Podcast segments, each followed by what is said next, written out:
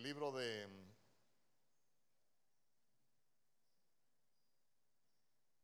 de Oseas, capítulo 13, verso 14. Hay una profecía en el libro de Oseas, capítulo 13, verso 14, y mire lo que dice la, la escritura.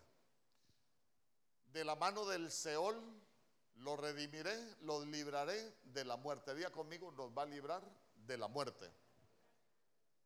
Yo lo libraré de la muerte, oh muerte, yo seré tu muerte y seré tu destrucción, oh Seol.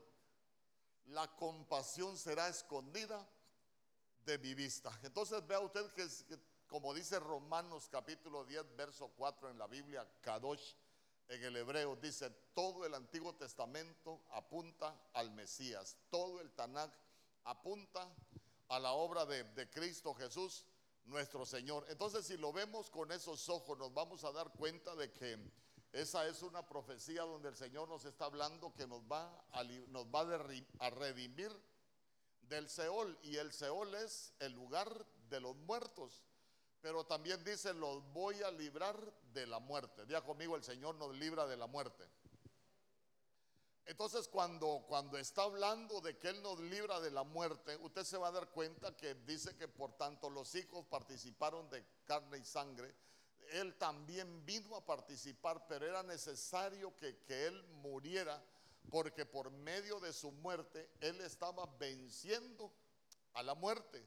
Por eso es que, por eso es que la Biblia dice que él fue allá, hermano, mire, la muerte fue y le arrebató que las llaves al que tenía el imperio de la muerte, le arrebató las llaves. Pero nosotros necesitamos entender que la muerte tiene un aguijón y ese aguijón, hermano, ese aguijón está vivo, ese aguijón todavía sigue, sigue operando en este tiempo. Y yo le pregunto, ¿cuál es el aguijón de la muerte? La Biblia dice que el aguijón de la muerte es el pecado. El pecado. Y mire que el pecado sigue, sigue vigente porque la Biblia dice que la paga del pecado es muerte. Entonces note usted que lo que la muerte engendra es muerte, pero es por medio del pecado. ¿Por qué? Porque la Biblia dice que la paga del pecado es muerte y la Biblia también dice que nosotros estábamos muertos en nuestros delitos y pecados, pero Él nos vino a librar de la muerte. ¿Por qué? Porque Él es dador de vida. ¿Cuántos dicen amén? Por eso es que nosotros leemos, Él es el pan de vida. Por eso es que nosotros vemos que cuando él estaba en la mesa allá en, Mateo capítulo 26, él habló de que el vino representaba su sangre y la Biblia dice que la vida está en la sangre. Por eso es que, por eso es que nosotros vamos comprendiendo que, Jesús es el dador de vida. Por eso él dijo en, en Juan capítulo 10, verso 10, el ladrón no viene sino a hurtar, a matar y a destruir. Pero él dijo, yo he venido para que tengan vida y para que la tengan en abundancia. Entonces, entonces ahí es donde, donde nosotros nos damos cuenta de que Jesús es el dador de vida y que nosotros hoy hemos venido a la mesa de la vida. Hoy así le llamé a este tema y hoy quiero predicar la parte segunda, diga conmigo, la mesa de la vida. ¿Por qué? Porque el, el pecado, hermano, lo que trae es muerte, pero ¿sabe qué? En esta mesa nosotros podemos desactivar todo el pecado que ha sido engendrado. En nosotros esta mesa tiene el poder para limpiarnos. En la mesa nosotros encontramos el, perdón. En la mesa nosotros encontramos la redención. En la mesa nosotros encontramos la, la liberación en la mesa nosotros encontramos la victoria. ¿Por qué? Porque el pan y el vino representan el cuerpo y la sangre de nuestro Señor Jesús, de un Jesús que no está muerto, sino que está vivo. ¿Cuántos dicen amén? Solo espero darme a, entender. Entonces, en la, mañana, en la mañana yo expliqué algunas cosas de lo que, de lo que engendra muerte y por ejemplo, hablábamos de, hablábamos de segunda de Timoteo capítulo 2, verso 19, que, que la Biblia dice que todos los que adoren a Dios dejen de hacer el mal. Entonces, ¿qué es lo que engendra muerte en el cristiano? Cuando nosotros sabemos hacer lo bueno y no lo hacemos. Entonces quiere decir que no estamos engendrando vida, hermano, cuando uno sabe que hay cosas que, que son pecado, pero si aún así lo seguimos haciendo, de pronto nosotros nos damos cuenta de que, de que tenemos un aguijón y ese aguijón para nosotros lo que representa es un, un engendrador de muerte.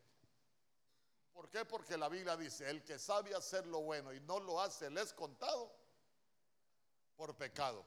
Y nosotros como cristianos sabemos qué es lo malo y, hay muchos que lo siguen haciendo. Fíjate que yo me quedo sorprendido como, algunas como alguna gente tiene, tiene la capacidad para interpretar la, la, Biblia a su manera. ¿Por qué? Porque yo he conocido gente, hermano, que, que abandonan su familia. Y, y, véanlos usted por las redes, grandes consejeros, grandes predicadores. Digo yo, pero si este abandonó su familia porque cometió adulterio.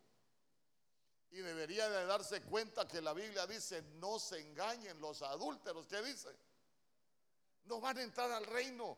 Pero usted los ve en las redes y uno dice, caramba, ¿cómo, cómo da consejo? Huye de esta congregación, vete de esta congregación. ¿Cómo le recomiendan a la gente que se vaya de un lugar, pero ellos no pueden escapar del pecado, no pueden escapar si lo vemos literalmente, no pueden escapar de la muerte. ¿Por qué?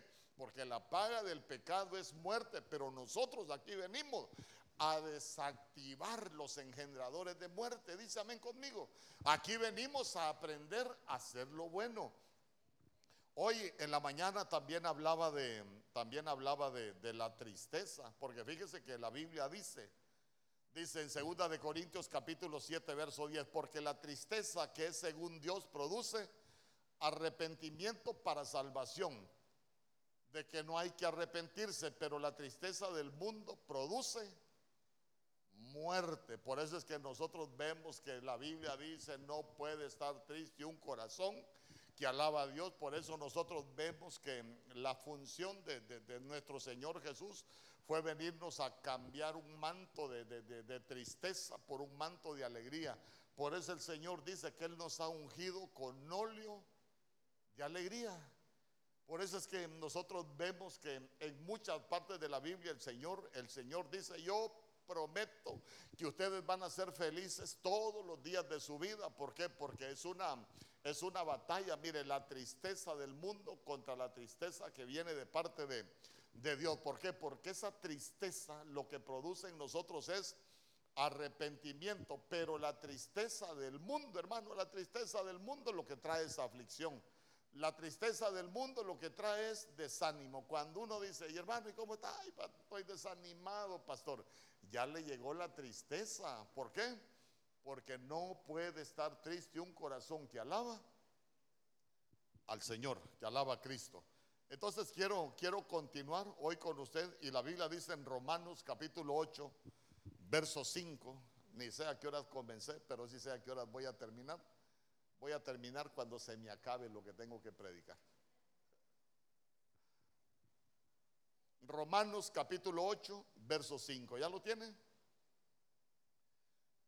Dice la Biblia, porque los que son de la carne piensan en las cosas de la carne.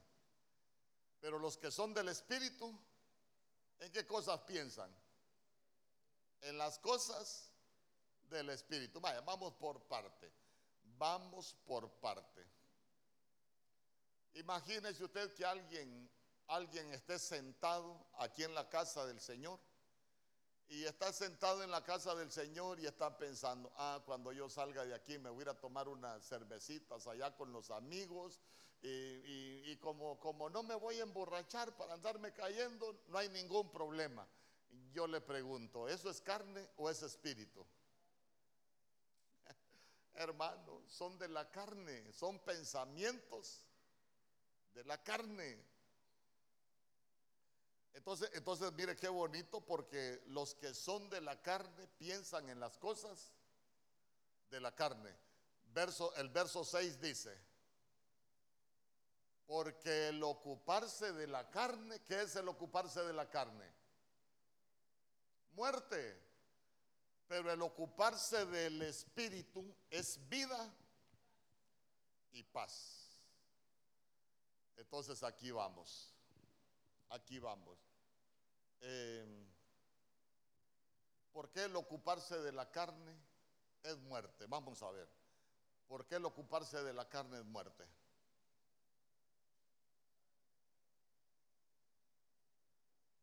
¿Mm?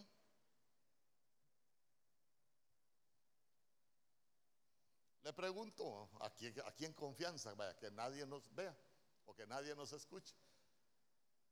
¿Por qué el ocuparse de la carne es muerte?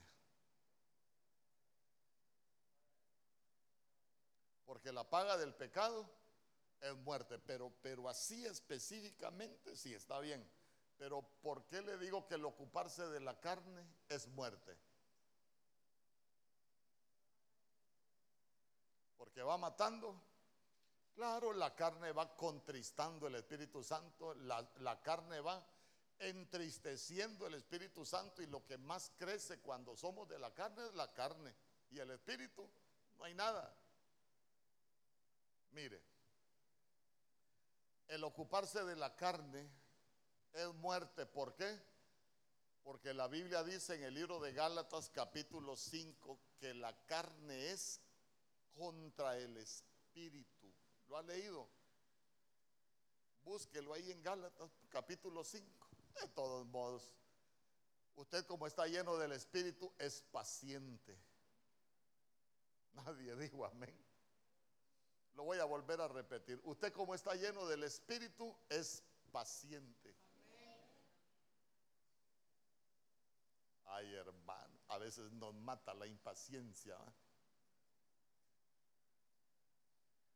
Y la impaciencia es como una pequeña raíz de orgullo, de soberbia. Por eso es que el Señor nos trata la paciencia, hermano, de una manera increíble. Vamos a ver, ¿por qué el ocuparse de la carne es muerte? Allá ya encontró un verso ahí por el, por el verso 17, búsquelo. Cuando dice, o, o 21, no sé, pero dice que el ocuparse, que la carne es contra el espíritu, porque ahí vamos a leer de Gálatas del verso 19. Búsquelo y me avisa. ¿Ah? El 17, ¿qué dice? Ah, el deseo de la carne es contra el espíritu. Y el, y el espíritu es contra la carne. Son contrincantes, hermano y estos se oponen, ya se dio cuenta que la carne con el espíritu son enemigos. Fíjese que yo una vez, como no viene acá, se lo puedo contar. Yo una vez platicaba con un hombre que dejó a su mujer, cometió adulterio y dejó a su mujer. Y le digo yo, pero si usted tiene hijos, perdóneme, ¿cómo se va a ir con la mujer con la cual usted adulteró? Me lo reveló el Espíritu, me dijo. Y yo le pregunto, ¿qué espíritu se lo reveló? ¿Ah? Ay, hermano. E, entonces, entonces mire qué tremendo. Eh, mire qué tremendo que, que yo le diga a alguien, no hombre, no deje a su mujer, no deje a sus hijos, como si usted cometió adulterio. Mire lo que dice la Biblia del adulterio. Usted está equivocado, pastor. El Espíritu me lo reveló que así lo tengo que hacer. Y digo yo, ¿Qué espíritu se lo reveló, hermano?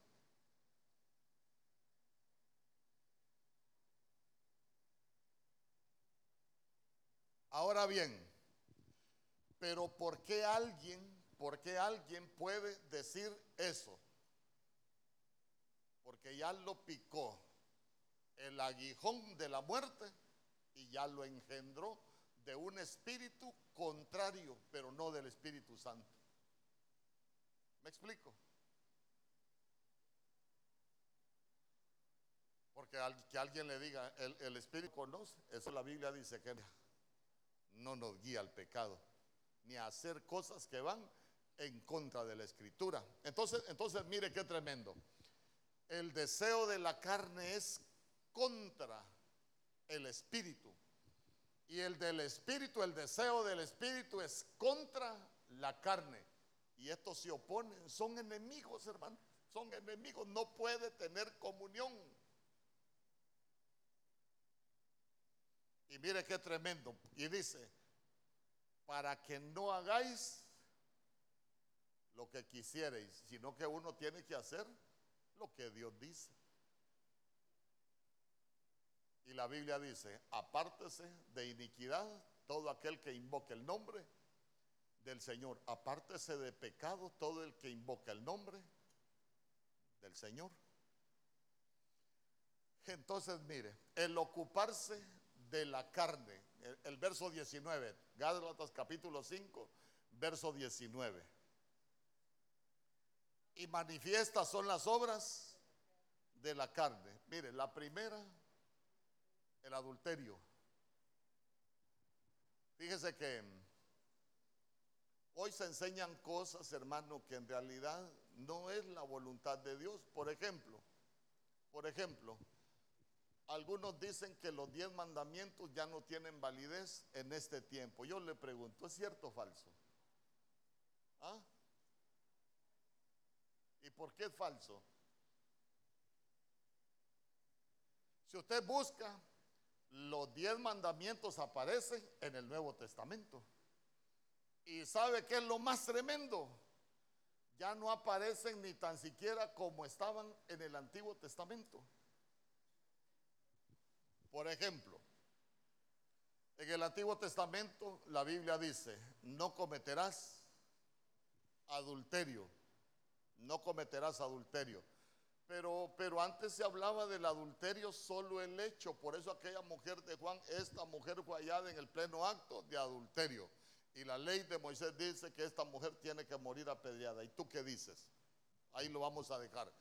Pero cuando nuestro Señor Jesús aparece en el Nuevo Testamento, oíste que fue dicho, no cometerás adulterio. Ah, pero yo os digo, todo aquel que mira a una mujer para codiciarla, ya adulteró con ella en el corazón. O sea que ahora es más terrible. Ahora es más terrible. ¿Por qué? Porque antes solo era el acto y ahora es hasta ver para desear. Para nosotros es adulterio. Vaya, por ejemplo, solo, se lo voy a poner para que para que no caigamos en el error de que, de que, de que muchos dicen que ya no existen los, los, mandamientos, que ya no tienen validez. Esos son los que se conocen como anomios, y anomios es sin ley. Por ejemplo, la Biblia dice, no matarás. Y hasta ahí llegaba. Ah, pero nuestro Señor Jesús dice, pero todo aquel que le dice raca a su hermano es un homicida. ¿Y sabe qué es decirle raca a un hermano? Es decirle necio o decirle estúpido. Porque, porque la estupidez no es como la utilizamos nosotros. Le quiero dejar en su sino que ahora es difícil para nosotros. Entonces, entonces mire qué tremendo, ¿por qué? Porque encabezando, encabezando las obras de la carne y el ocuparse de la carne, muerte está el adulterio. ¿Por qué? Porque cuando se comete adulterio, ahí lo que se mueve es un espíritu que se conoce como espíritu de ramera. Ya no es un simple pecado, sino que hay una contaminación espiritual. Por eso, mire, la gente cuando comete adulterio y no se detiene y no busca desactivar esos receptores, y para eso es la mesa del Señor, para desactivar esos receptores. La gente cometió adulterio ahorita, va a cometer adulterio después, se puede volver a casar, va a volver a cometer adulterio. Y no soy adivino, sino es lo que uno puede aprender. ¿Por qué? Porque hay una contaminación espiritual con un espíritu de ramera. Por eso, por eso, mire qué interesante venir a la mesa del Señor. ¿Por qué? Porque el adulterio engendra, es un aguijón que engendra muerte. Pero la mesa del Señor los desactiva. Por eso es que dijo, cuando vengamos a la mesa, hagan memoria. Aquí no venimos a revisar a nadie. Y yo le digo, yo tampoco comparto. Es que en mi iglesia solo tomamos la, la mesa del Señor los que no pecamos. Ay, hermano.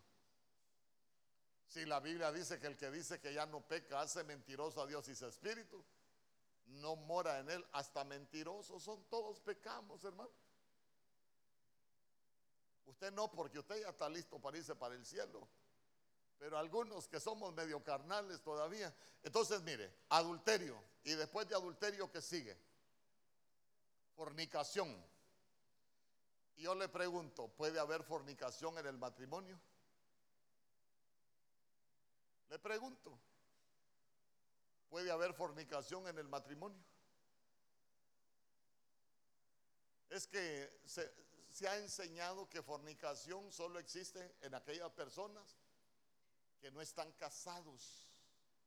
Pero fíjese que la fornicación ahí, en esos versos, es una palabra que se escribe porneia y porneia es cuando hay corrupción en el matrimonio.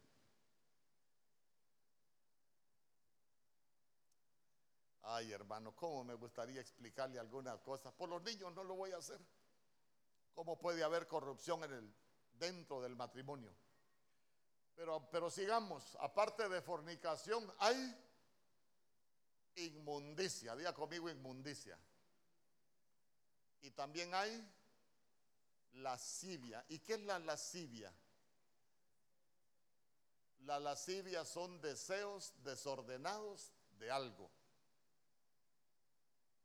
Verso 20. Idolatría.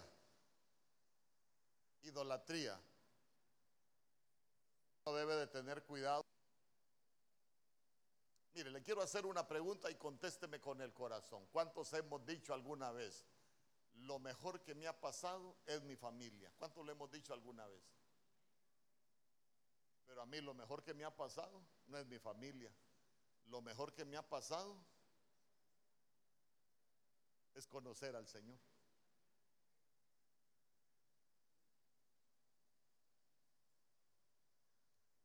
Lo mejor, lo mejor que nos puede haber pasado a nosotros es que, es que el Señor nos viera, metiera su mano, nos rescatara, nos limpiara y nos sentara en lugares de príncipes.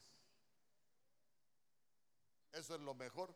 Pero, pero muchas veces uno, uno, uno cree que lo mejor que le pasó es la familia y empezamos a tener a la familia en un lugar que le corresponde al Señor.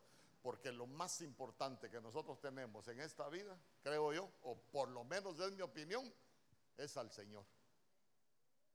Hermano, si te tengo a ti, lo tengo todo.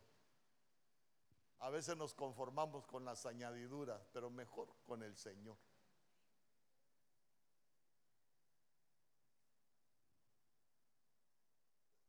Si, si se ofende, pues va por buen camino.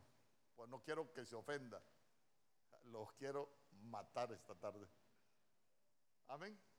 Pero matar la carne. Que sea desactivada la carne. Dice amén conmigo. Bueno, Hechicerías.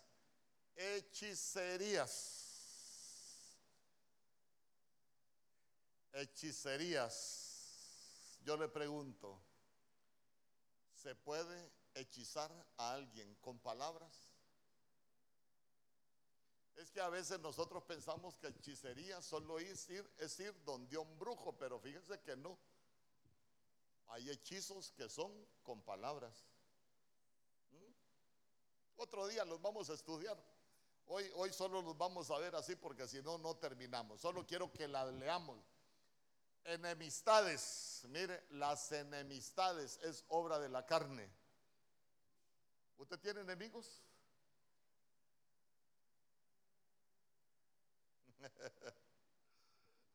A veces tenemos enemigos hasta en la misma familia. ¿Y usted no tiene enemigos ya? o todavía tiene un par.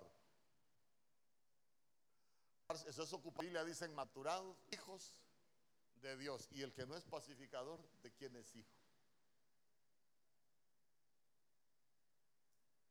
¿Se recuerda usted cuando nació Salomón? En segunda de, ¿en qué? Primera, primera de Samuel nació en segunda.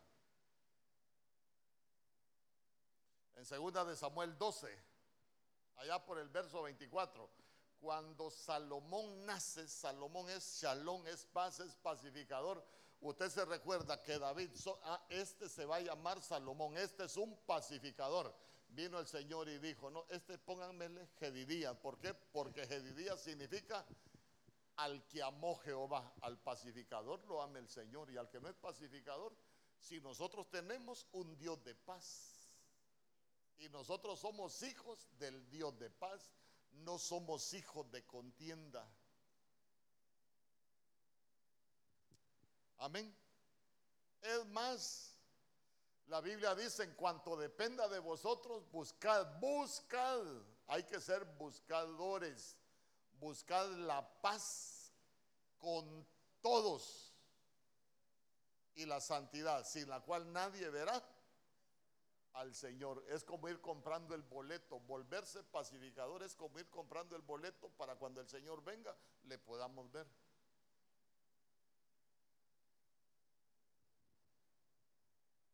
Amén. No lo veo tan convencido a usted, fíjese. O es que ya lo metí a problemas. Es que mire, estar en paz con el que nos hace bien es fácil, pero estar en paz con el que nos hace agravio es difícil, hermano. Imagínese usted que se dé cuenta de alguien que habla peste de usted y usted dice, pero si dijera la verdad, pues todavía está bueno, pero, pero anda hablando peste y ni sabe cómo se pone usted bien contento, pastor, porque he aprendido que la Biblia dice, bienaventurados de vosotros cuando digan toda clase de mal, mintiendo. Mentira, nos ponemos bravos, hermano. Tal vez usted no, el que está a la par suya, sí. Pero ya se dio cuenta, ya se dio cuenta las enemistades, día conmigo, los pleitos. Ay, los pleitos. Hay unos que pelean por todo por nada, por mucho, por poco, y también pelean por si acaso. Fíjese que yo cuando leo estas cosas y veo hasta dónde me ha llevado el Señor, digo yo, qué bueno es el Señor. Fíjese que yo peleaba con mi esposa hasta por las tortillas, hermano. Estas tortillas, le decía, no las hiciste vos. Botaba las tortillas, quebraba el plato y me quedaba sin comer. Y digo yo, si era bruto yo, porque gastaba el pisto de las tortillas, había que comprar otro plato y me quedaba sin comer, aguantaba hambre. Oye, es que como mucho, por eso me he engordado.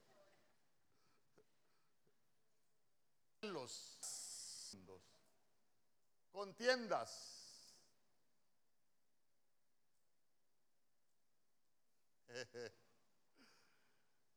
¿Cómo entiende? Mire, como hay cosas que se parecen, ¿va? imagínese usted enemistades, pleitos, contiendas. ¿Cómo entiende usted las contiendas, por ejemplo? ¿Será que se puede contender en la misma familia por las cosas de la fe, por ejemplo? ¿Ah? ¿Y qué tanto vas a hacer a la iglesia vos? Si es que acaso el pastor te da de hartar. Y el otro dice, no, a mí me gusta estar en la iglesia porque qué rico siento es venir delante de la presencia del Señor. Pero eso es contienda. Gracias a Dios, usted no es contencioso. Usted viene para la iglesia o va el otro para la iglesia. Qué bueno que vayas a la casa del Señor. ¿Sabes qué? Aprende para que me enseñes. Yo quiero aprender como vos.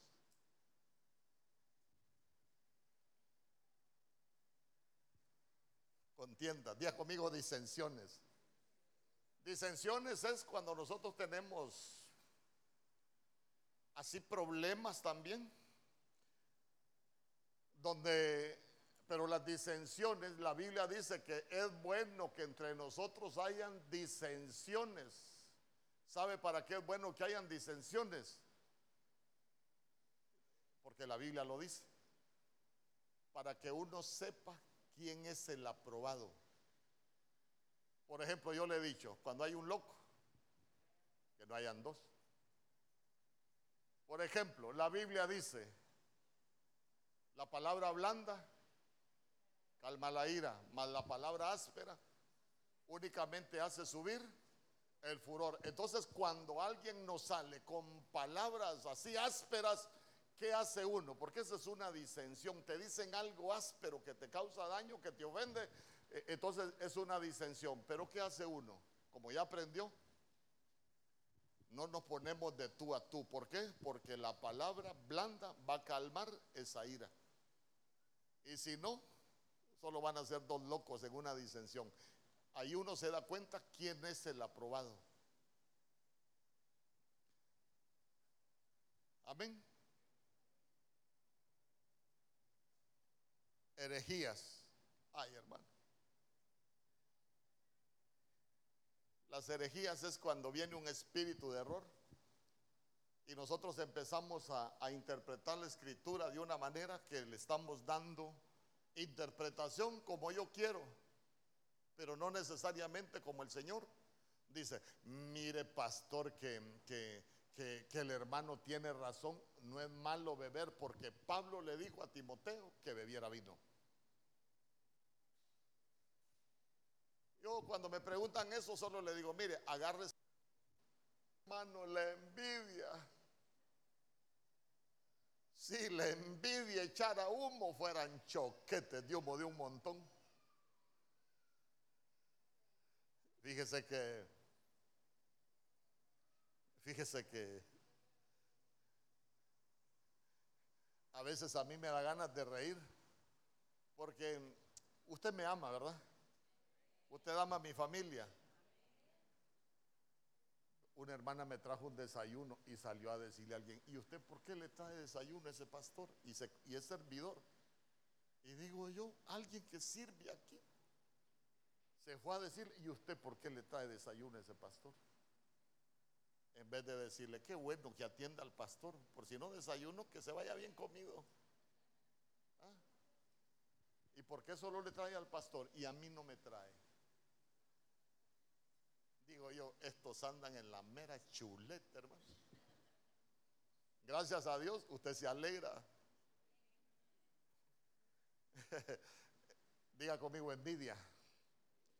No andemos envidiando nada de nadie, hermano. Homicidios, ya le dije, homicidios no es que vamos a agarrar a andar matando gente en la calle, no. ¿Cómo se vuelve homicida uno? Llamando necio al hermano, llamándole raca, lo que le decía al principio. Eso es lo que dice la, la Biblia. Sigamos, borracheras.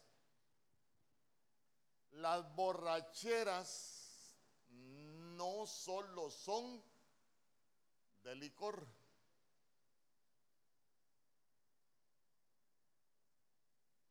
¿Por qué?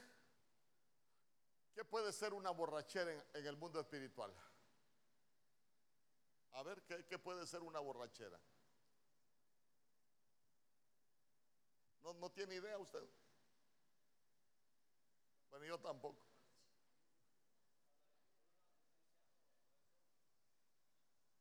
Sí, Mire, ve, es que, es que el borracho lo que hace es que pierde los sentidos. Entonces, cuando uno, por una actitud que uno pierde, que uno tiene, pierde los sentidos, entonces uno se puede convertir en un borracho. El borracho, por ejemplo, pierde el control de sus actos. ¿Se ha fijado usted? El, el borracho pierde el control de lo que dice. Entonces, cuando uno puede estar con una borrachera, cuando uno empieza a decir tantas cosas y uno pierde el control de lo que dice, puede tener una borrachera. ¿Por qué perdió el control? No sabe, no sabe. Pero sigamos, orgías, bueno, y cosas semejantes. Y mire lo que dice después, acerca de las cuales os amonesto como ya os lo he dicho antes que los que practican tales cosas no heredarán el reino de Dios.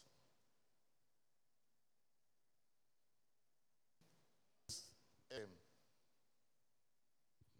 me sorprendo cómo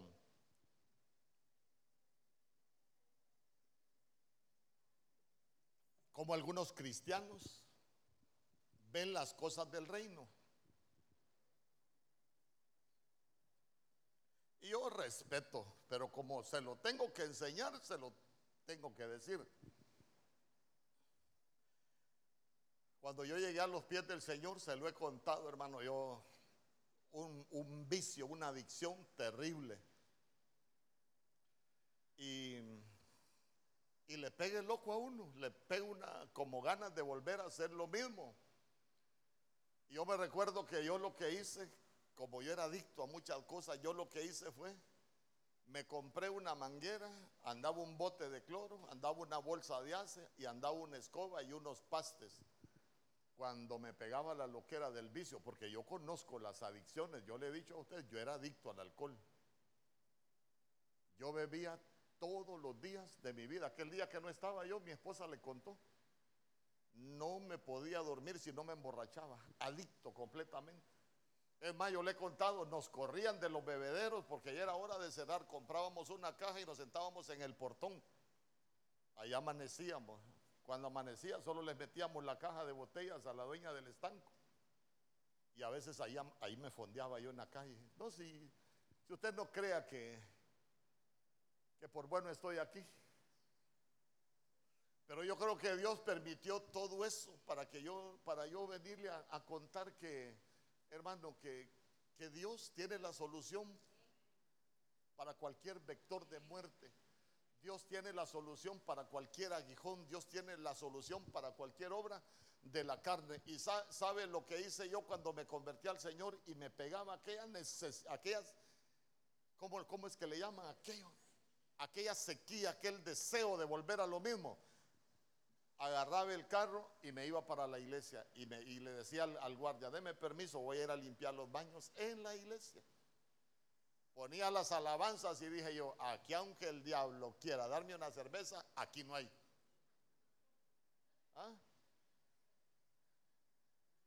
Y yo cada vez, cada vez hacía lo mismo. Pero imagínese usted, uno tiene un área y vas a ir a la iglesia. No, me voy a quedar descansando. Ay, hermano. Llegó Don Sata y le dice, no querés una cervecita. Menos ni amenes hay con estos mensajes. ¿Cómo va a decir amén uno si se le van para adentro los amenes?